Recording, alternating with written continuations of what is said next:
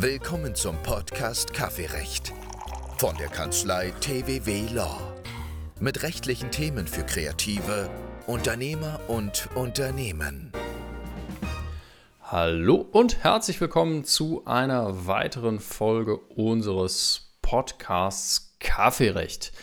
Mein Name ist Dennis Tölle und ich bin heute wieder hier gemeinsam mit Marvin Erifai, das ist, bin ich. Ähm, heute haben wir uns ein sehr aktuelles Thema ausgesucht, ähm, ganz sozusagen brandneu, ah nicht brandneu, aber auf jeden Fall ähm, tagesaktuell und zwar den Digital Services Act, ähm, übersetzt das Gesetz über digitale Dienste, nicht zu verwechseln mit dem Digitale Dienstegesetz. Darauf gehen wir gleich noch ein. Es wird spannend ähm, ja, wir freuen uns, dass ihr eingeschaltet habt und ich freue mich auf die Folge.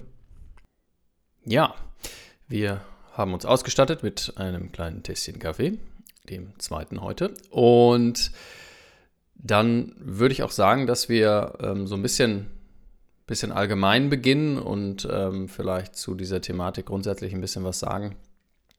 Und ähm, das würde ich an dieser Stelle einfach mal einleiten.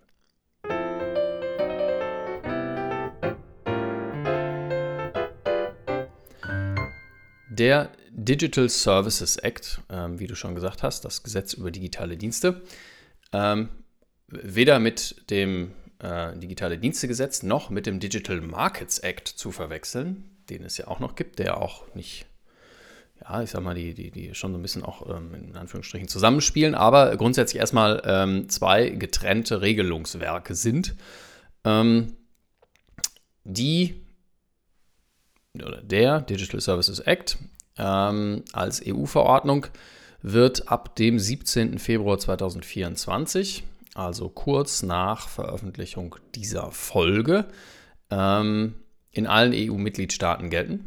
Und ähm, wie du das aber schon gesagt hast, ähm, ist er nicht ganz neu, denn schon seit Mitte letzten Jahres, also seit äh, konkret 25. August 2023, ähm, gibt es bestimmte Regelungen, die, die für bestimmte Plattformen greifen. Und ähm, deswegen ähm, ist das, was wir jetzt hier sagen, ähm, nicht so neu, auch wenn es in diesem, äh, in diesem Prozess immer wieder Entwicklungen gibt, die auch äh, uns veranlasst haben, tatsächlich äh, diese Folge aufzunehmen, weil ähm, über den Anwendungsbereich dieser, dieser Regelung wird jetzt tatsächlich schon gestritten, auch wenn noch gar nicht alle Regelungen in Kraft sind. Ja, genau, seit August 2023, also gilt der DSA schon für bestimmte Plattformen. Und bestimmte Plattformen sind diejenigen Plattformen, die besonders groß sind, also sehr große Suchmaschinen beispielsweise, die ähm, mehr als 45 Millionen Nutzer pro Monat verzeichnen.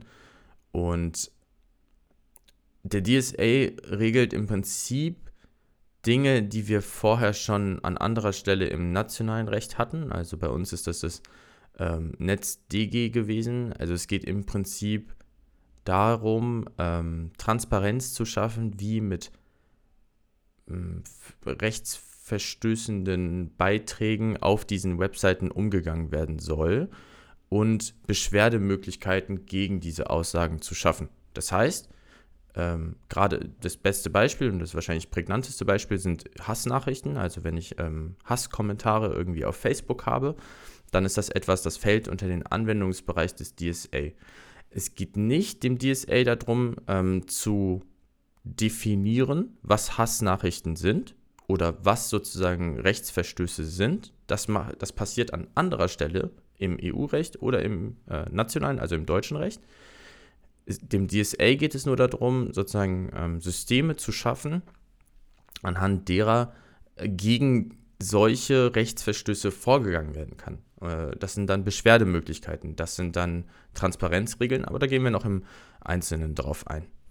Ja, da vielleicht an der Stelle ganz kurz, ähm, wie du das sagst, ne? also dieses, ähm, der DSA, der äh, regelt nicht, was illegal ist. Ne? Also ähm, es gibt eine Ausnahme, also es wird schon definiert, ähm, bei, bei bestimmten, ähm, in bestimmten Bereichen, also terroristische Inhalte, Darstellung sexuellen Missbrauchs von Kindern, illegale Hassrede, ähm, die sind auf EU-Ebene definiert. Für alles Weitere sind aber die Mitgliedstaaten auch verantwortlich. Ähm, wenn man so will, geht es dem DSA so ein bisschen darum, ähm, die, die formalen Voraussetzungen zu schaffen, dass man sich gegen bestimmte Dinge wehren kann, Transparenz zu schaffen, wie du das gesagt hast. Ähm, und zwar, und äh, das vielleicht auch noch, äh, um, um, das einzubringen, für digitale Dienste. Und diese, diese digitalen Dienste umfassen eine sehr große Bandbreite von, ähm, ja, von, von Plattformen. Also das heißt, wir haben irgendwie äh, einfache Websites, App Stores, äh, Online-Shopping-Plattformen, wir haben die Suchmaschinen, ähm, also ich will nicht sagen nahezu alles, was man irgendwie online finden kann, aber schon eine sehr, sehr, sehr breite Palette. Ähm, diesen Anwendungsbereich will der DSA aufmachen und eben in diesem Bereich auch dafür sorgen, dass man da eben eine, eine insofern einfache Möglichkeit hat, sich gegen bestimmte Dinge zu wehren, die dann aber im Konkreten tatsächlich und deswegen ist auch auf, ähm, auf deutscher Ebene noch ein, ein Umsetzungsgesetz geplant, ähm, bestimmte Rechtsverstöße äh, zu verfolgen.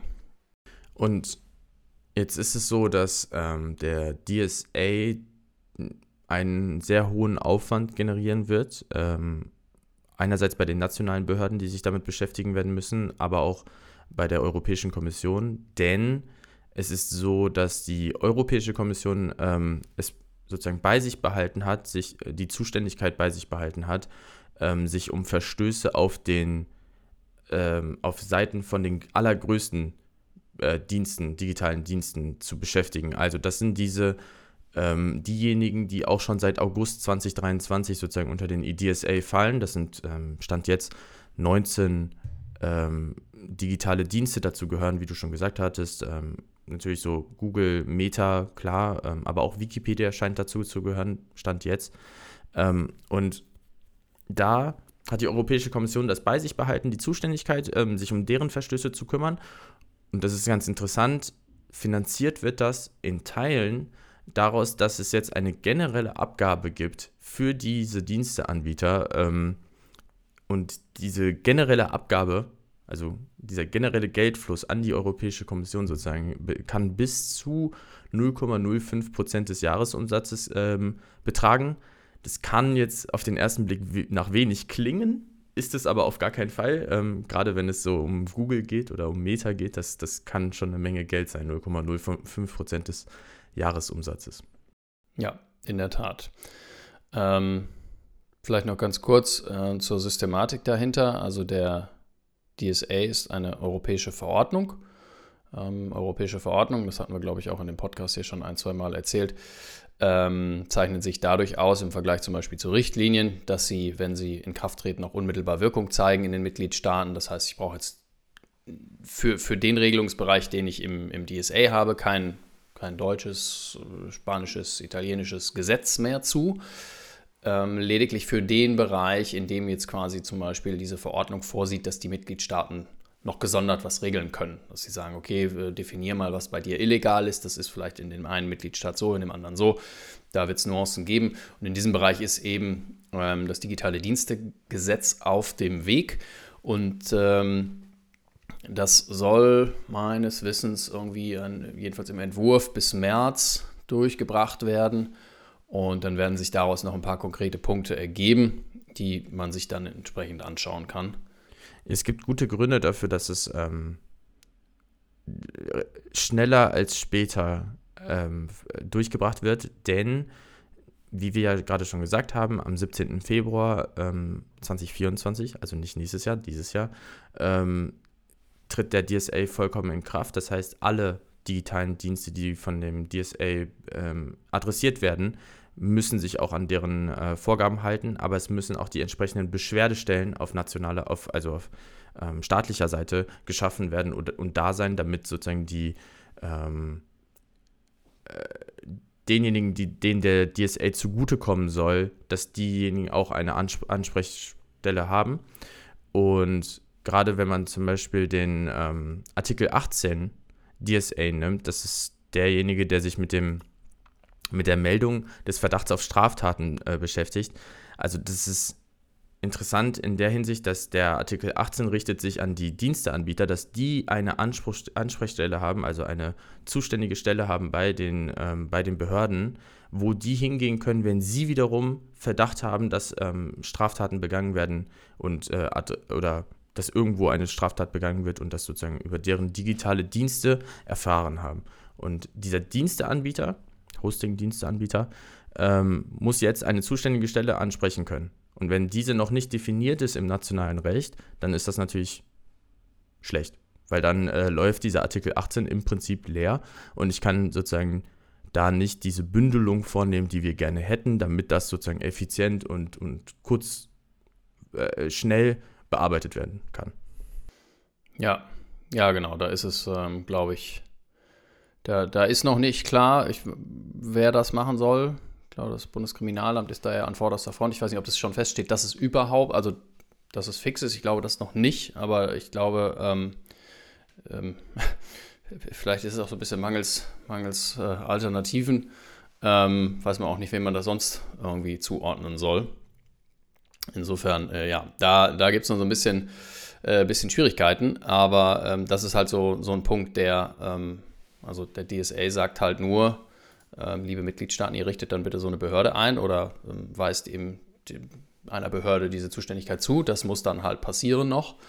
Und äh, ab 17. Februar gibt es eben diese Verpflichtung und äh, wenn es dann keine Behörde oder keine zuständige Meldestelle gibt, dann können diese Anbieter auch nichts melden.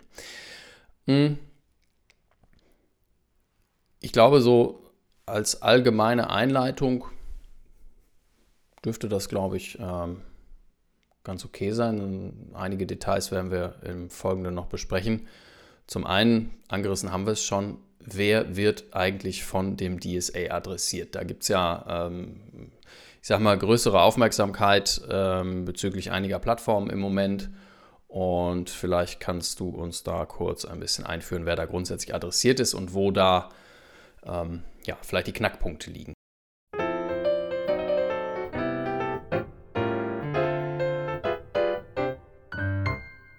Grundsätzlich sollen Unternehmen und Händlerinnen, die online ihre Vermittlungsdienste im, in der EU anbieten, ähm, unter den DSA fallen, also die Regeln des DSAs beachten müssen.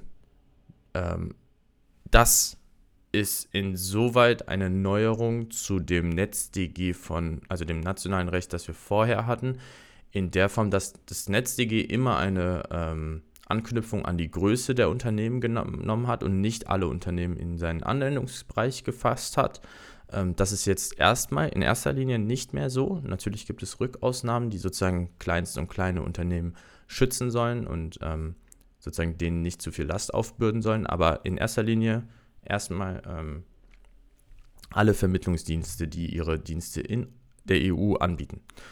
Und seit August haben wir ja schon gesagt, ähm, gibt es jetzt schon sozusagen die ganz besonders großen Dienste, die ähm, unter die Vorgaben fallen. Das sind diejenigen, die mehr als 45 Millionen aktive Nutzer pro Monat haben. Das sind 19 Online-Dienste. Und dazu gehört jetzt auch Amazon und auch Zalando. Und Amazon und Zalando haben gesagt, naja, wir sind keine Vermittlungsdienste. Ähm, unsere, unsere Dienste sind in allererster Linie irgendwie einzelhandelsartig und fallen damit gar nicht unter den DSA. Und in Teilen war die Argumentation auch so, dass sie gesagt haben, man müsste aufsplitten, welche Nutzer sozusagen wegen den Einzelhandelsdienstleistungen kommen und welche Nutzer wegen den Vermittlungsdienstleistungen kommen. Und dann müsste man danach sozusagen aufsplitten und sagen, die Plattform ist in Teilen so, in Teilen so. Und wenn wir den Vermittlungsdienstleistungsanteil betrachten, der ist unter 45 Millionen aktiven Nutzern pro Monat. Und deswegen sind wir keine, kein Vermittlungsdienst, ähm, ein kein besonders großer äh, Vermittlungsdienst, der unter den DSA fällt. Also unter die, diese großen äh, Online-Dienste des DSA fällt. Später eigentlich müsste man sagen, wären sie so oder so drunter gefallen, aber gut. Ne? Also ab dem 17. Februar sind sie sehr wahrscheinlich so oder so ein Online-Dienst, aber es gibt natürlich ein paar verschärfte Regelungen, die sich sozusagen an die großen Online-Dienste richten und da wollen sie nicht runterfallen. Und die Gerichtsverfahren, die da angestrengt wurden, ähm, laufen noch. Äh, Zalando hatte in einer Sache schon vor dem EuG ähm, in Teilen recht bekommen, dass ähm, ich, ich meine, das war so, dass in Teilen äh, das Unternehmen halt äh, oder die Argumentation, der Argumentation gefolgt werden konnte. Da war aber die Frage, mh, hm, inwieweit das überhaupt ausschlaggebend ist für die Beurteilung. Äh, da ist immer noch die Sache nicht, äh, nicht klar. Da, da muss man weitere Entscheidungen abwarten, weil es da um den einstweiligen Rechtsschutz ging. Und ähm, insoweit muss Amazon in Teilen jetzt leider dem DSA folgen, in anderen Teilen wiederum nicht. Also es gibt ein paar Vorgaben des DSAs, denen sie jetzt nicht mehr folgen müssen, anderen Vorgaben schon. Das ist ein bisschen ähm, Hickhack, könnte man so sagen. Aber im, im Ergebnis ist es so, dass wir, wenn wir sozusagen zurückkommen wollen zu der Ausgangsfrage, Vermittlungsdienste, die in der EU angeboten werden, die fallen unter den DSA komplett. Ja, also was, was du vorhin äh, kurz gesagt hast, vielleicht können wir das nochmal betonen, dass es grundsätzlich erstmal völlig größenunabhängig ist. Also ähm, ja, es gibt besondere, äh, besonders verschärfte Regelungen, die dann nachher für, für, für große, für besonders große Online-Plattformen, Suchmaschinen gelten. Aber grundsätzlich betrifft es erst einmal jeden Online-Dienst. Und zwar unabhängig von der Frage, ob ich da jetzt irgendwie 45 Millionen aktive Nutzer in der EU habe äh, oder nicht. Wie gesagt, die Diskussion um die sehr großen Online-Plattformen, weil die halt ähm, auch, ich sag mal, ähm, die, die einschneidendsten Regelungen auferlegt bekommen, sind dann natürlich irgendwie in der Öffentlichkeit, weil natürlich ein Unternehmen wie, weiß ich nicht, äh, Amazon, äh, Meta, Apple, Twitter, oder X ähm, sich dagegen wehren. Ähm, das wird vielleicht jetzt in, im kleineren Bereich nicht erfolgen, aber da sind wir halt auch nicht im Bereich von 45 Millionen aktiven Nutzern. Da muss ich halt erstmal hinkommen. Ich bin in der Tat etwas überrascht gewesen. Es gibt auf der äh, Seite der EU-Kommission eine äh, Liste äh, der Plattformen, die von der EU entsprechend eingeschätzt werden. Und ähm, da bin ich überrascht, dass da äh, tatsächlich so viele und auch manche drunter fallen, wo, bei denen ich das nicht gedacht hätte. Ich meine, klar, Wikipedia ähm, ne, haben, haben natürlich eine entscheidende, ähm, also ein, ein, eine sehr große Aufrufzahl. Ähm, Snapchat in der EU, hätte ich ehrlich gesagt nicht gedacht, dass die da drunter fallen, aber ähm, klar, bei den großen, äh, bei den ganz großen, ja, da gehe ich schon davon aus. Zalando hatte ich auch so ein bisschen meine Zweifel. Ähm, aber ja, nun ähm, steht das erstmal so und diese Verfahren sind abzuwarten. Die Entscheidungen, die es da gibt, die sind halt erstmal im einstweiligen Verfahren entschieden. Und ähm, ja, da werden wir bei den sehr großen Plattformen und Suchmaschinen aber noch, ähm, ähm noch schauen. Ja, und wenn man sich anguckt, ähm, was der Zweck dieses DSA sein soll, also der Vereinfachung der Möglichkeit des Vorgehens gegen rechtswidrige Inhalte auf ähm, Plattformen, auf Dienstleist digitalen Diensten, ähm, dann ist natürlich sozusagen, spielt die Musik, ganz untechnisch gesagt, ähm, spielt die Musik einfach bei den großen Unternehmen. Also bei, bei X sind äh, die meisten Verstöße, ja, oder bei TikTok oder bei Facebook. Nicht irgendwie bei irgendeinem Kleinstanbieter, der sozusagen gar nicht ähm, in irgendeiner Weise Nutzerzahlen hat, wo, wo irgendwie äh, schlimme, also die, die Reichweite stimmt dann einfach nicht oder die Proportionen stimmen dann einfach nicht. Deswegen ist es schon verständlich sozusagen, dass ähm, besondere Anforderungen an diese großen Unternehmen, äh, also an die großen Online-Plattformen gestellt werden, aber auch, dass diese Online-Plattformen schon länger sozusagen unter den DSA fallen. Vielleicht um, um so ein bisschen die, die andere Grenze zu zeigen, also das äh, die, die andere Seite dieser sehr großen Unternehmen. Es gibt ja im, im DSA grundsätzlich auch Ausnahmen. Und zwar Ausnahmen vom Anwendungsbereich für Kleinst- oder Kleinunternehmen. So heißt das da. Es gibt da eine ähm, separate, separates Dokument, in dem definiert wird, was Kleinst- oder Kleinunternehmen sind. Und ähm, bei Kleinstunternehmen handelt es sich um solche Unternehmen, die weniger als zehn Mitarbeiter haben und ähm, einen Jahres, äh, Jahresumsatz oder eine Jahresbilanz von unter 2 Millionen Euro. So, das wird natürlich tatsächlich so den äh, bestimmten Bereich von Unternehmen von diesen Verpflichtungen ausnehmen, was dann sicherlich auch im Hinblick auf den Aufwand, äh, der das bedeutet, äh, sinnvoll ist. Darüber hinaus geht es aber auch noch, dass nicht nur diese Kleinstunternehmen davon ausgenommen sind, sondern auch kleine Unternehmen. Und kleine Unternehmen sind nach der Definition der EU-Kommission jedenfalls ähm, solche Unternehmen, die weniger als 50 Mitarbeiter haben und einen Jahresumsatz oder eine Jahresbilanz von unter 10 Millionen Euro. Das ist dann ja schon mal eine Hausnummer, wo man sagen kann, okay, da muss ich jetzt als KMU irgendwie keine ähm, keine Angst haben, dass ich jetzt mit, mit Maßnahmen belegt werde, die ich gar nicht umsetzen kann, weil ich irgendwie, was ich nicht, irgendwelche Prüfmaßstäbe hier nicht irgendwie durch separate Mitarbeiter prüfen kann, etc. Ähm, das, das ist so ein bisschen die, die Range, in der das Ganze stattfindet. Also diese riesigen Unternehmen ähm, auf der einen Seite und dann diese ganz kleinen Unternehmen, die natürlich auch relativ schnell Online-Dienste betreiben. Wenn ich, wenn ich einen Online-Shop habe, dann bin ich ja irgendwie in dem Bereich. Ähm, bin dann aber ein bisschen von diesen Vorgaben befreit. Hm. Du hattest eben X schon erwähnt. Ähm, da ist vielleicht auch im Hinblick darauf, was die, ähm, ja, was die Anforderungen oder was die Ziele des äh, DSA angeht, auch gerade ein, ähm, ja, ein, aktuelles Beispiel äh, zu nennen. Und zwar hat die EU-Kommission EU äh, gegen X auch schon ein förmliches Verfahren eingeleitet und zwar ähm, mit dem Verdacht, dass äh, in so Bereichen wie Moderation von Inhalten, Dark Patterns, Transparenz und so ähm, sich X da jetzt nicht an das hält, was möglicherweise gefordert wird. Und ähm, so, wenn man das ein bisschen in der, ja, ich sag mal, in der, in der öffentlichen Wahrnehmung beobachtet, dann ist es wahrscheinlich auch gerade äh, X, das da gerade sich irgendwie, ja, in den Vordergrund drängt, etwas unrühmlich. Und äh, das schaut sich die EU-Kommission jetzt im, im Detail ein bisschen an. Inwieweit da nachher ein Ergebnis ähm, bei rumkommt und, und eine, eine Sanktion bei rumkommt, das, das wird man abwarten.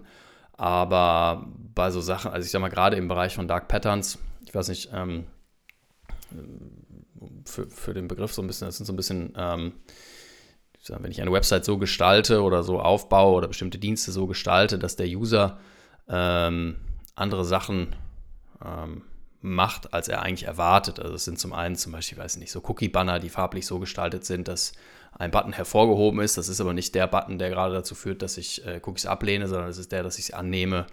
Ähm, dann dann gibt es irgendwie so Sachen, weiß ich nicht, wenn ich in einem Bestellablauf quasi erst im allerletzten Schritt noch irgendwie Versandkosten dazufüge oder irgendwelche ähm, äh, oder erst im letzten Schritt zeige, dass da noch Kosten zukommen, dann sind das so Verhaltensweisen, die der Nutzer so nicht erwartet, wo er dann aber erstmal hingeführt wird und wenn er dann im letzten Schritt des, des Kaufabschlusses ist, das dann vielleicht kauft, obwohl er das nicht getan hätte, wenn er es vorher gemacht hätte. Das sind so diese, ja, diese, diese, ich nenne es mal vorsichtig, Tricks, ähm, die unter den Begriff Dark Patterns fallen. Da gibt es noch eine ganze Menge andere. Aber ähm, solche Sachen werden da irgendwie von der EU-Kommission bei X auch vermutet und sollen eben unterbunden werden vom DSA. Und deswegen ähm, gibt es da dieses förmliche Verfahren. Ja, bei ähm, X, falls irgendjemand selber auf der Plattform unterwegs ist, ähm, da im Speziellen werden Dark Patterns ähm, bei diesem blauen Häkchen vermutet. Und zwar könnte das eine irreführende Gestaltung sein, die sozusagen den Abschluss bestimmter Abonnements ähm, suggeriert und das aber gar nicht tut. Also da, da wird sozusagen an der Stelle vermutet, dass möglicherweise Dark, ähm, Dark Patterns im Spiel sind.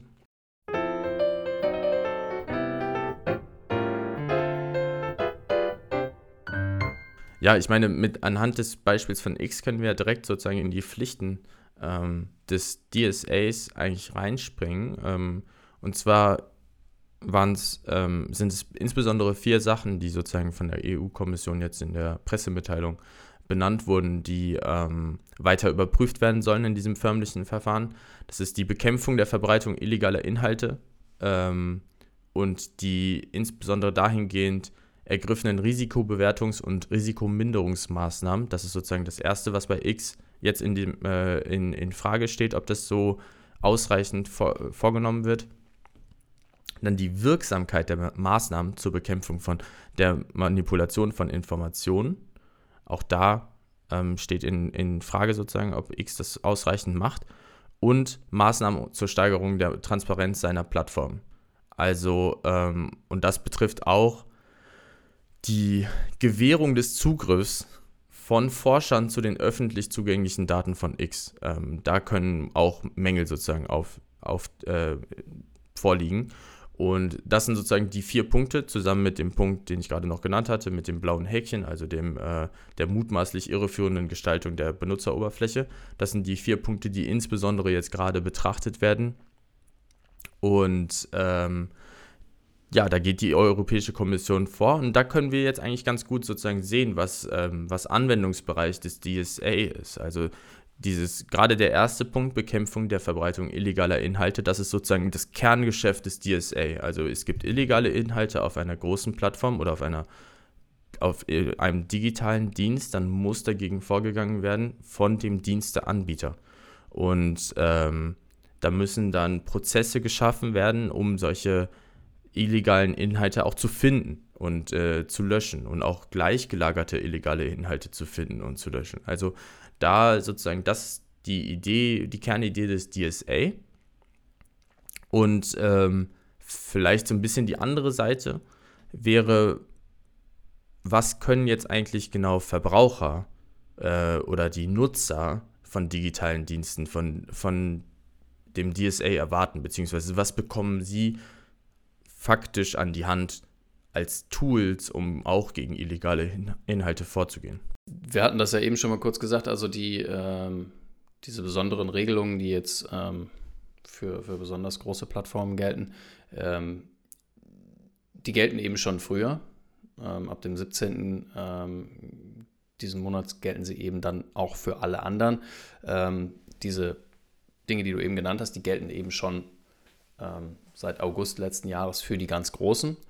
Und ein Punkt, der über, nicht über allem schwebt, aber der sich so ein bisschen durchzieht, ist diese, diese leichte Zugänglichkeit von Möglichkeiten für XY. So, ja, also wenn ich ähm, eben genau eine, ja, eine, eine Rechtsverletzung, einen Hasskommentar, ein meines Erachtens mich irgendwie betreffendes äh, Posting melden möchte, dann ähm, kann ich das natürlich heute auch schon tun. Ja, es ist nicht so, also ich kann ja heute auch bei Facebook schon irgendwie sagen, oder was weiß ich, bei jedem anderen Dienst irgendwie was flaggen oder was melden oder weiß ich nicht, wenn ich irgendwie eine äh, bei Google Maps eine Rezension habe, kann ich sagen, hier, das möchte ich gerne melden, aber dann endet es. Ähm, ich kann da irgendwo draufklicken und dann, ja, dann weiß ich auch nicht, was damit passiert. Und ähm, da soll eben eine Optimierung geschaffen werden, dass man sagt, zum einen, es muss leicht zugänglich sein, dass ich sagen kann, ich möchte jetzt gerne diesen Inhalt melden, weil er meines Erachtens rechtsverletzend ist. Und ähm, dann muss die Plattform selber auch eine, äh, eine Transparenz schaffen, wie das geprüft wird ob das geprüft wird, ähm, warum die Entscheidung so oder so ausgegangen ist. Also wir haben gerade im Bereich von Accountsperrungen ja im Moment so ein bisschen die Situation, dass ich ähm, ganz, ganz unterschiedlichen Plattformen, ähm, nämlich zum Beispiel mal einen, äh, weiß nicht, einen Google Ads Account, ja, ich schalte Werbung über Google und dann ähm, was heißt entscheidet Google? Ja, entscheidet Google meinen Account irgendwie wegen Verstoßes gegen die eigenen Richtlinien zu sperren. So, dann wird da häufig gar keine Begründung angegeben. Häufig ist es eine, aus der ich nicht ernsthaft schlau werde. Was denn jetzt genau habe ich in meiner Anzeige falsch gemacht, um, äh, um diesen Richtlinien zu widersprechen, äh, um, um dagegen zu verstoßen? Was kann ich ändern? Kann ich zwar Widerspruch einlegen, dann kommt aber erneut, erneut eine automatisierte Antwort, die mir dann sagt, ja, haben wir oder haben wir nicht gesperrt. Aber das Warum und wie kann ich dagegen vorgehen, das ist nicht ersichtlich. Und dieser Punkt ist es zum Beispiel, der dann transparent gestaltet werden soll und auch nicht rein automatisiert erfolgen soll. Was natürlich ähm, möglicherweise einen ganz erheblichen personellen Aufwand auch bedeutet. Ob der dann so zu erfüllen ist, ist wieder eine andere Frage bei der Masse. Aber ähm, das, ist, das ist so einer dieser Teile, dass da Transparenz und und Hemmschwelle quasi ähm, so ein bisschen angegangen werden, damit ich Dinge überhaupt melden kann und dann eben auch eine transparente Entscheidung über diese Meldung bekomme.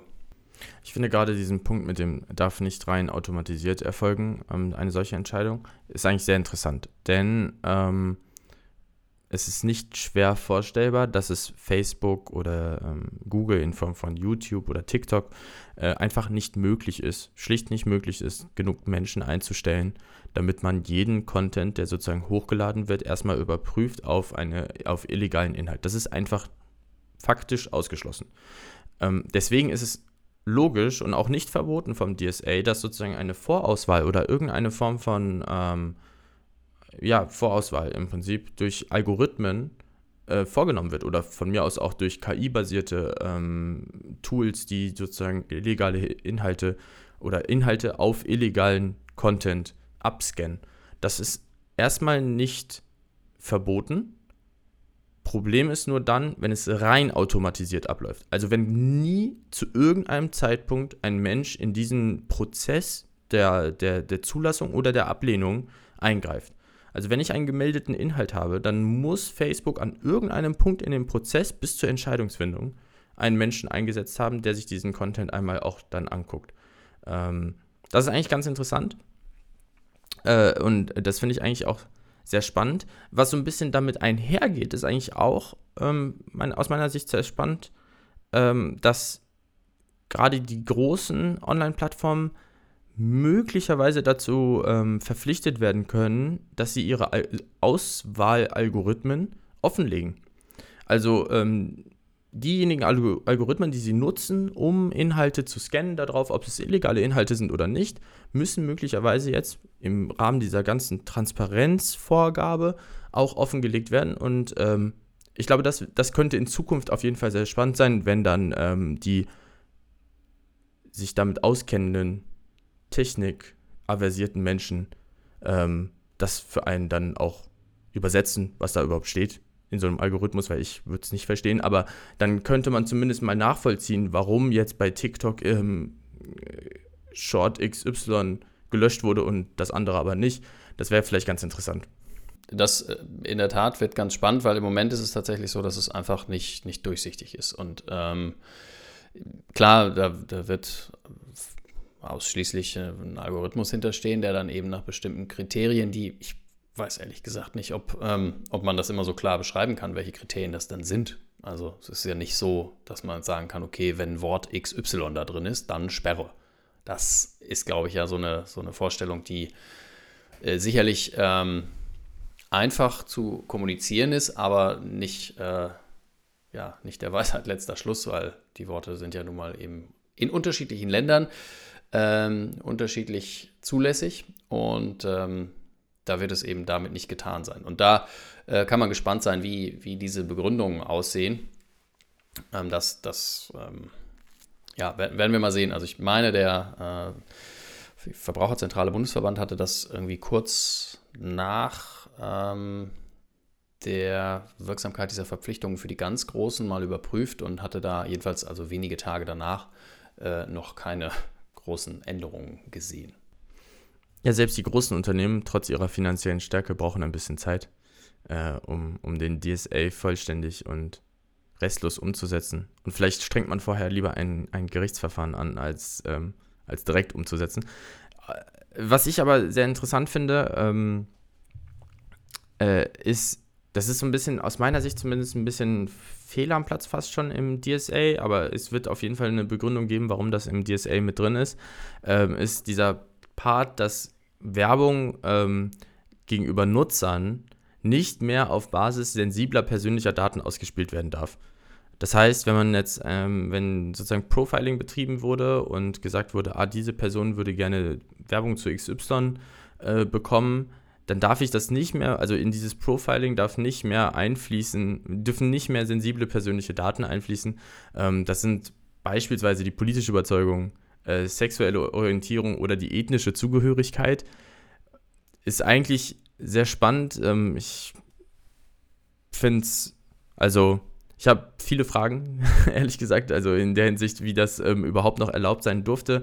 Insbesondere dahingehend, dass ja sensible persönliche Daten ähm, nur eigentlich sehr schwer verarbeitet werden dürfen nach dem DSGVO wiederum. Also da gibt es nochmal sehr viel höhere Voraussetzungen, wann ich sensible personenbezogene Daten verarbeiten darf. Und deswegen ähm, wundert es mich, dass sie sozusagen überhaupt erstmal bei den Plattformbetreibern landen können. So einfach, dass sie darauf auf der Basis dessen Werbung machen können. Aber jetzt hat der DSA das sozusagen geklärt. Nutzer dürfen da nicht mehr oder Nutzern darf nicht mehr Werbung aufgrund auf Basis dieser Daten ausgespielt werden. Ja, ich glaube, das ähm, liegt so ein bisschen ähm, oder, oder, würde sich so ein bisschen in diesen Grundgedanken einreihen, dass man einen sicheren digitalen Binnenmarkt schaffen will auf äh, oder ja, indem man eben auch nicht ähm, aufgrund seiner politischen Überzeugung irgendwie mit ja, äh, äh weiß ich nicht, fehlgeleiteter Wahlwerbung äh, in Anführungsstrichen belästigt wird, etc.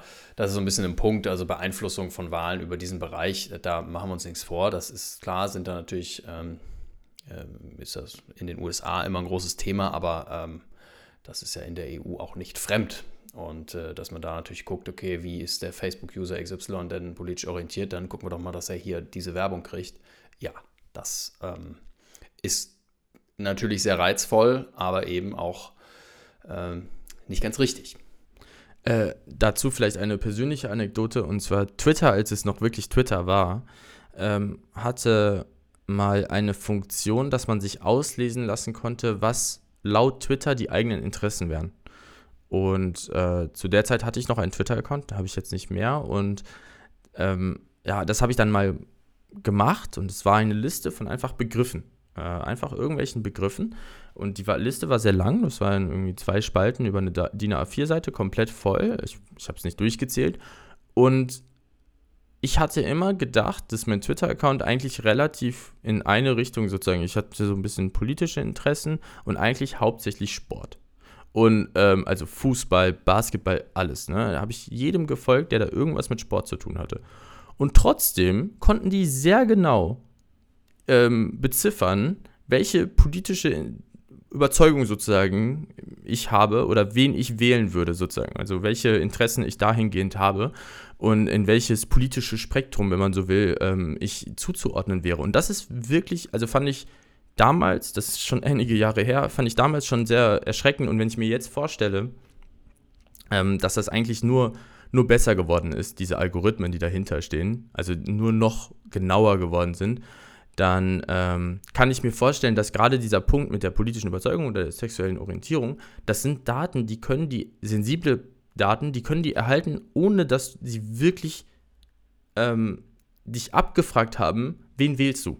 Das brauchen sie gar nicht tun, um trotzdem wissen sie, welche politischen Überzeugungen du, äh, du zuzuordnen bist. Und das natürlich jetzt ähm, dann wichtig, dass der DSA sagt, naja, selbst wenn du es irgendwie herausgefunden hast über deine Algorithmen, darfst es nicht verwenden.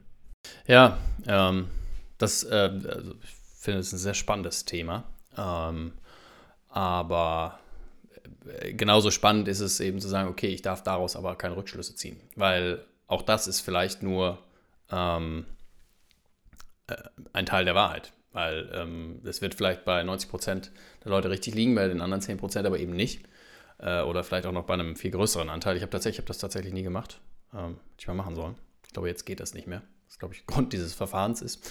Ähm, gegen X. Ähm, ja, aber beim Thema Werbung ähm, passt vielleicht ganz gut, weil der DSA sieht auch vor, dass ähm, jegliche Werbung auch als solche gekennzeichnet werden muss. So, und äh, nicht nur muss Werbung dann als solche gekennzeichnet werden, da wird es dann wahrscheinlich wieder den Streit darüber geben, wie deutlich muss das sein und wo muss da was stehen, damit das für den Nutzer auch erkennbar ist. Ähm, zusätzlich muss aber auch äh, Information darüber gegeben werden, wer für diese Werbung bezahlt hat. Das ähm, finde ich auch sehr spannend, wobei ich auch befürchte, dass diese Information an sich irgendwo untergeht. Dass also, ähm, ich werde neben dem, dem Wahlplakat XY nicht stehen haben, aha, dafür hat jetzt gerade die, der, die SPD irgendwie Geld in die Hand genommen, um mir diese Werbung zu zeigen oder was auch immer, Autoanbieter XY hat irgendwie diese Werbung bezahlt. Das werde ich wahrscheinlich so offensichtlich nicht sehen. Ich werde zwar erkennen, dass es dann Werbung ist, wenn ich es nicht ohnehin erkenne. Ähm, aber wenn ich mich dafür interessiere, wofür das denn bezahlt wurde äh, oder wer dafür bezahlt hat, muss ich wahrscheinlich selber etwas aktiver werden. Jedenfalls äh, ließe sich das, glaube ich, nach dem, nach dem entsprechenden Artikel so auch lesen. Und ähm, da wird es sicherlich immer so ein bisschen Abwägung geben, was ist, ähm, ja, was ist zumutbar und äh, was, was will man den äh, den Plattformen tatsächlich auferlegen. Ja, und äh, ich glaube, dann haben wir eigentlich auch den Part der Werbung, der so ein bisschen Sonderpart ist, äh, abgeschlossen. Man könnte vielleicht noch kurz ergänzen, ähm, Plattformen, die insbesondere als Zielgruppe Minderjährige haben, äh, müssen besonderen, besondere Maßnahmen ergreifen, zu dem Schutz der Minderjährigen ergreifen. Ähm, unter anderem wird da ein vollständiges Verbot zielgerichteter Werbung genannt. Ähm, äh, ich, ich glaube, da, darüber könnte man doch noch mal eine Sekunde länger sprechen. Das ist eigentlich ganz spannend, denn ähm, wenn erstens ist die Frage, wie definiere ich eine Plattform, die Minderjährige als Zielgruppe haben. Also beispielsweise Instagram. Äh, ich habe Stand mein, meines Wissens jetzt zumindest hat man bei Instagram keine, keine Altersbeschränkungen. Das heißt, jeder kann sich einen Instagram-Account machen. Ähm, und wenn das jetzt so wäre, dann ist es zumindest auch ein, eine Zielgruppe, sind Minderjährige. Dann müsste ich dort, dürfte ich dort jetzt eigentlich keine Werbung mehr schalten, zumindest keine zielgerichtete Werbung mehr schalten. Was also das wäre krass ähm, als, als Ergebnis, deswegen kann ich es mir fast nicht vorstellen. Oder aber führt das dazu, dass ähm, Plattformen jetzt immer eine Altersbeschränkung sozusagen einführen, damit ich mir einen Account mache? Du weißt mehr? Ja, also ich sag mal so, bei, bei der, der Erstellung eines Accounts, wenn du bei Instagram einen neuen Account erstellst, musst du schon äh, ein, ein, Alter angeben. Das war in der ich nenne es mal ganz vorsichtig, Anfangszeit äh, nicht so. Da konnte einfach jeder einen Account machen. Aber mittlerweile ist es äh, bei Instagram und ich meine auch bei vielen anderen so, dass wenn du, dass du dann in den AGB geregelt hast, dass du das nicht unter einem bestimmten Alter machen darfst. Ich meine sogar, dass es bei Instagram ähm, äh, 13 Jahre sind. Das ist das Mindestalter. Ähm, aber, äh, und dann gibt es noch eine nächste Schwelle mit 16 Jahren. Also zwischen, wenn du einen Account erstellst, musst du ähm, musst du angeben, wie alt du bist. Und Accounts, die von Personen, die jünger als 16 Jahre sind, werden irgendwie automatisch auf privat gestellt. Und ähm, ich bin nicht sicher, ob es mittlerweile so ist, dass du, wenn du das äh, Alter auf über 18 stellst, dass du dann äh, das auch verifizieren musst. Ich meine nicht. Ähm, das ist aber ganz offensichtlich auch ein Grund, ähm, also der DSA ist, glaube ich, einer der Gründe, warum das äh, vermehrt eingeführt wird, aber nicht erst jetzt eingeführt wurde. Also das ist, glaube ich, auch schon seit 20, 2021 oder 2022 so. Ähm, das hat ja auch noch ganz andere Hintergründe, weil ähm, wenn du dich ähm, hauptsächlich, wenn, wenn dein Dienst hauptsächlich von Personen genutzt wird, egal ob du das nur willst oder nicht, dann kommt man wahrscheinlich irgendwann dahin, dass man sagt, naja, der wird da schon darauf ausgerichtet sein. Und ähm, da, da ist so dieses faktische, holt einen dann so ein bisschen ein. Und ja, natürlich wird, ähm, ich weiß nicht, ob es Instagram noch ist, aber ähm, werden viele Dienste überwiegend von sehr jungen Menschen auch genutzt. Da würde ich mich dann fragen, inwieweit dieses vollständige Verbot zielgerichteter Werbung erfolgen muss. Beispiel, also ich könnte mir zum Beispiel vorstellen, dass es auch ausreichen könnte, dass bestimmte Accounts, also wenn es ein Account einer minderjährigen Person ist, dass dieser Account keine zielgerichtete Werbung sieht. Dann, ähm, das, das könnte jetzt, also da wird man wahrscheinlich sehen, wie dann die Praxis sich ähm, aussehen wird und wie auch Rechtsprechung, falls es dazu Rechtsprechung geben wird, sich entscheiden wird. Aber das wäre so ein, ein eine Möglichkeit aus meiner Sicht, wie man ähm, alles unter einen Hut bringen könnte. Aber ich stimme dir zu, oder zumindest sehe ich das ähnlich, dass, dass ähm, eigentlich fast alle der großen Plattformen automatisch auch alleine dadurch, dass sie sozusagen sich an jeden richten, also Social Media richtet sich ja einfach an jeden und da ähm, hätte ich jetzt auch gedacht, dass es automatisch auch Minderjährige eine Zielgruppe sind. Ja, also äh, in der Tat ist es so, dass wir, ähm, also bei Facebook und Instagram ist es äh, nach den allgemeinen Geschäftsbedingungen sind es 13 Jahre äh, als Mindestalter. Ähm, bei WhatsApp ist es in der EU, jedenfalls für EU-Nutzer 16 Jahre. Ähm, bei YouTube sind es sogar 18 Jahre. Ähm, das gilt sogar selbst für, fürs Angucken von Videos. Ähm, setzt natürlich aber immer voraus, dass ich ähm, dass ich irgendwie da auch ein Konto äh, registriere. Und äh, die Frage ist auch, wie das immer überprüft wird. Ne? Also das ist ja, also ich kenne immer so diese Abfragen, so ja, ähm, weiß nicht, sind sie älter als 13, sind sie älter als 16, so, dann klicke ich auf Ja und dann okay. Ja, also ähm, ob da jemand einen Ausweis verlangt, äh, das weiß ich ehrlich gesagt nicht. Ähm, bei, es gibt ja diese YouTube Kids Einrichtung, da gibt es kein Mindestalter, aber da sind halt die Inhalte auch eingeschränkt. Und ähm, dann gibt es gerade bei YouTube noch auch was mit Elternaufsicht, wo die Eltern dann nachher so ein bisschen was freischalten können. Ähm, TikTok, auch 13 Jahre alt, gleiches gilt für Snapchat, Spotify ähm, sind auch 18. Wobei man irgendwie, wenn die Beziehungs Erziehungsberechtigten zustimmen, dann ist es wohl auch äh, ab 16 zulässig. Und ja, bei Netflix ist es auch, ist auch 18 Jahre, weil manchmal ein Unterschied gemacht wird zwischen EU-Raum und Nicht-EU-Raum. Ja, ich würde sagen, dann ähm, erstmal, um das sozusagen klarzustellen, äh, minderjährig ist man nicht mehr, wenn man das 18. Lebensjahr erreicht hat, sozusagen, ähm, beziehungsweise vollendet hat. Also 18 ist. Ähm, Deswegen, also 13 würde nicht ausreichen, 16 würde auch nicht ausreichen, da muss man dann schon besondere ähm, Regelungen treffen. Äh, es, es, es bleibt abzuwarten. Also vielleicht ändert sich da auch fundamental etwas und, und es werden ähm, echte Verifizierungen äh, gefordert, ähm, dass beispielsweise dann jetzt, also ich bleibe bei meinem Beispiel Instagram, dass wenn man einen neuen Account erstellen möchte, dass man wirklich seinen pa ähm, Personalausweis in irgendeiner Form einmal hinschicken muss, damit man einen Account überhaupt erstellen kann. Ähm, und je nachdem, was auf dem Personalausweis steht, kriegt man einen entsprechenden Account. Das, das könnte sein. Ähm, ich, das ist sehr spannend. Äh, ich hatte es erst so ein bisschen überlesen in unseren Notizen, aber jetzt, wo ich beim zweiten Lesen, denke ich, ist es gar nicht so uninteressant. Ähm, kommen wir zu unserem nächsten Punkt, würde ich sagen. Das sind dann die zentralen Beschwerdestellen, äh, die sozusagen vorgesehen werden sollen in den Mitgliedstaaten. Also wir haben einmal die Europäische Kommission, die kümmern sich aber auch nur um die ganz großen Fische. Und ähm, um den ganzen Rest sollen sich die Mitgliedstaaten kümmern im Großen und Ganzen. Da hatte ich gerade schon eigentlich äh, ähm, erwähnt, dass in so bestimmten Fällen bestimmte Zuge Zuständigkeiten geregelt werden sollen. In dem ähm, Digitale Dienste-Gesetz, also dem nationalen Gesetz, das wäre dann beispielsweise, wie du gerade schon gesagt hattest, das Bundeskriminalamt für Verstöße für Straftaten, die ähm, begangen werden. Aber dann soll auch sozusagen ein genereller Koordinator DSA-Koordinator geschaffen werden. Das soll dann die Bundesnetzagentur werden. Ja, genau. Vielleicht, äh, um das ein bisschen einzuordnen, dass man, ähm, wie, wie, wie das, was es für Möglichkeiten gibt nachher, kann man, glaube ich, einmal trennen in, in diese userbasierten ähm, Möglichkeiten und die behördlichen Sachen. Das heißt also, auf der einen Seite sorgt der DSA dafür, dass ich als User Dinge tun kann, melden kann, mir gegenüber transparent äh, Dinge dargestellt werden, etc. Und dann gibt es aber eben auch die Möglichkeit zu sagen, okay, es, ähm, auch von behördlicher Seite gibt es die Möglichkeit, ähm, etwas zu unternehmen, wenn was schief läuft. So, ja, also das, das kann man so, was wir jetzt so ein bisschen natürlich äh, vorhin ganz kurz besprochen haben, das sind so ein bisschen diese userbasierten Sachen, dass ich also irgendwie äh, einfach erreichbare mm, Meldestellen habe bei den Plattformen, die da bereitgestellt werden müssen, ähm, damit ich mich selber wehren kann.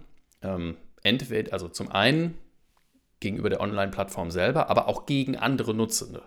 Das heißt also, ne, dass wenn, wenn irgendwer anders was Illegales ähm, veröffentlicht, dann soll ich als Nutzer auch die Möglichkeit haben, gegen diesen Nutzer etwas zu tun auf der Plattform. Und ähm, zusätzlich zu der Möglichkeit, dass ich das eben bei der Plattform selber melde. Und separat davon gibt es eben die Möglichkeit, ähm, dass die Mitgliedstaaten zuständige Stellen benennen. Du hast es eben schon gesagt, dass wir da die Bundesnetzagentur als, als Koordinator irgendwie haben, die also voraussichtlich das Bundeskriminalamt für ähm, Eingaben, die von den Plattformen selber kommen, wenn die äh, sagen, okay, wir haben hier irgendwie unzulässige Inhalte auf unserer Plattform entdeckt. Spezifisch für, für Straftaten, die sozusagen begangen werden, wo sozusagen Kenntnis darüber erlangt wird, dass Straftaten möglicherweise begangen werden. Okay, also es reicht nicht, dass ich irgendwie unzulässig, ähm, weiß ich nicht, das Bild ist irgendwie entgegen einer Lizenz hochgeladen worden. Das reicht, auch wenn es in der Theorie auch ein Straftatbestand sein kann. Aber ähm, das reicht äh, nicht dafür.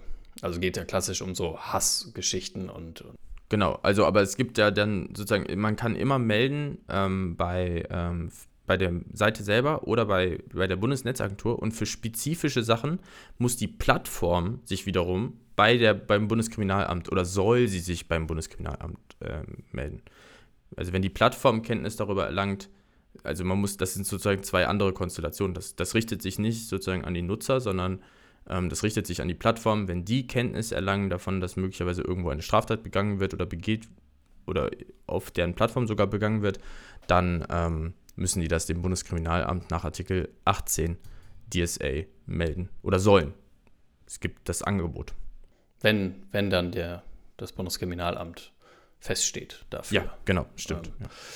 Okay, dann ähm, bleibt aber für den Nutzer weiterhin ähm, bei, bei diesem DSA-Koordinator, also bei der Bundesnetzagentur, die bleiben grundsätzlich auch mein Ansprechpartner. Das heißt, wenn ich als Nutzer einer Behörde melden möchte, ich habe da was festgestellt, da läuft irgendwas schief, dann kann ich das dort tun und kann es aber auch, das wird wohl noch, ähm, also bei einem weiß ich zum Beispiel bei der Verbraucherzentrale Bundesverband, ist es so, dass ähm, die auch eine, eine Meldemöglichkeit bieten, die auch, ähm, das ist so ein Beschwerdeformular und ähm, dann kann man das dort auch eingeben.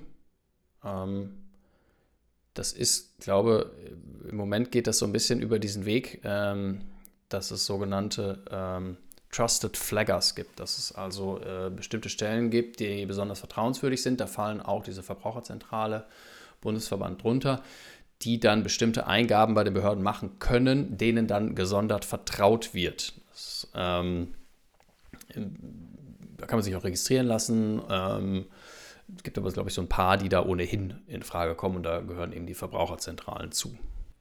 Ja, das soll so ein bisschen die Möglichkeit eröffnen, einerseits des Outsourcings, der, der, der, der des Aufwands, dass ähm, diese Verbraucherzentralen in dem Fall ähm, die Möglichkeit haben, so ein bisschen der Vorab die Vorarbeit zu leisten und vielleicht das auch alles zu streamlinen, damit es eine gewisse Ordnung hat, wie die Einträge gemacht werden bei nachher der Bundesnetzagentur. Und ähm, ja, andererseits soll das bestimmt auch die Möglichkeit schaffen, in gewisser Weise zu beschleunigen. Also ähm, da, da können wir hoffen, dass das sozusagen ein effektives System werden wird, ähm, Klar, man kann auf der anderen Seite immer sagen, ah, jetzt wurde eine weitere Zwischenschritt geschaffen, der, der es sozusagen schwerer macht, ähm, Einträge zu, äh, also Meldungen zu machen. Aber ich denke, ähm, hier kann man guten Mutes sein, dass es äh, sozusagen zu einer effektiven Durchsetzung der Rechte führt.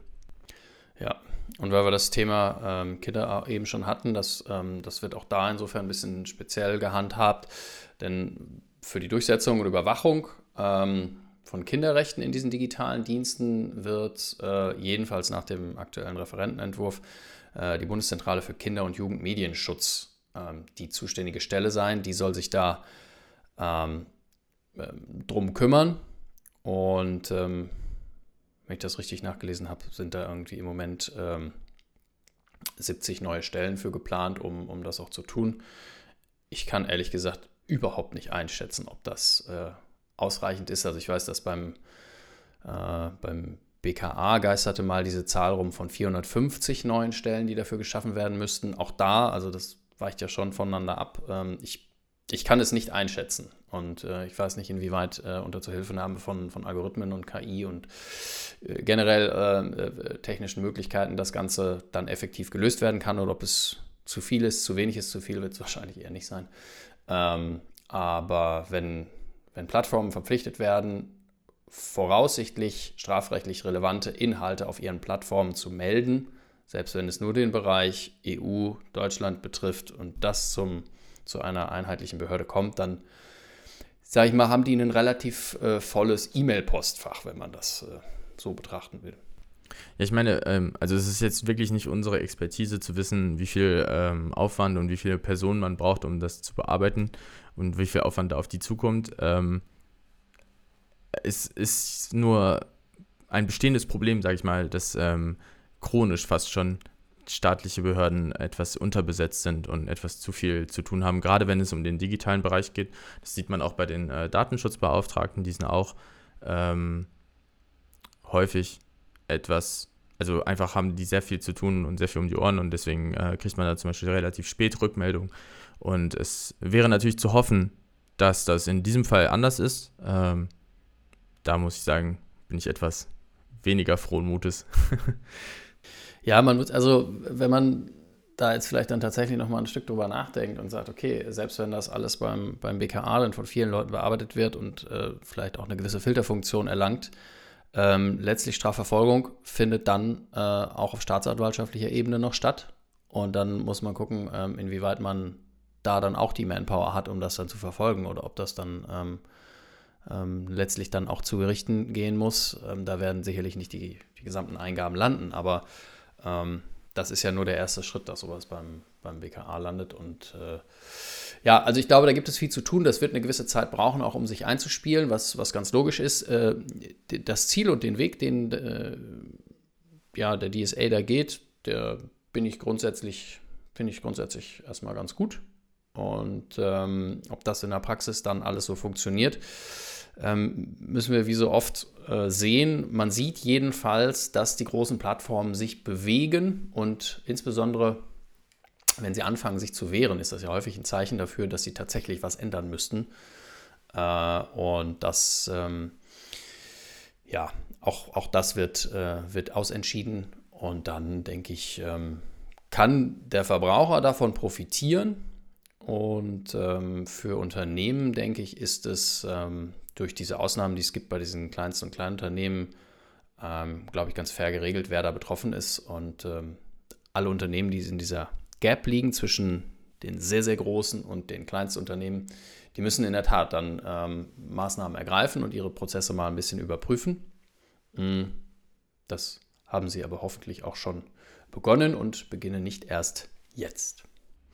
Ja, auch von mir sozusagen noch abschließend ähm, kann man eigentlich nur sagen, dass es äh, ein, es ist einfach ein sehr wichtiges Thema unserer Zeit, ähm, wie mit ähm, illegalen, ähm, mit sozusagen krassen Nachrichten oder Mitteilungen, Informationen auf diesen Plattformen ähm, umgegangen wird. Und ich denke, da befinden wir uns mit diesem DSA auf dem richtigen Weg. Ähm, man kann nur hoffen, sozusagen, dass er auch wirklich durchschlägt und, und das zu wirklich positiven Effekten führt gerade auch so im Bereich minderjährigen Schutz und Kinderschutz ähm, ist das, glaube ich, auch ein wichtiges, wichtiges Zeichen. Und ähm, das war es aber, glaube ich, von meiner Seite zumindest. Ich, ich bedanke mich fürs Zuhören. Ähm, war auf jeden Fall eine interessante Folge für mich. Ich hoffe auch für euch. Und ähm, bis zum nächsten Mal. Auch von meiner Seite vielen lieben Dank fürs Zuhören. Und wenn zu diesem oder anderen Themen Fragen aufkommen oder ähm, ihr Themenideen habt für uns, die ihr gerne mal im Podcast besprochen haben möchtet, dann meldet euch gerne bei uns. Wir ähm, berücksichtigen das sehr gerne. Ihr erreicht uns unter podcast.tww.law. Und wir freuen uns auf die nächste Folge und ich sage auf Wiederhören.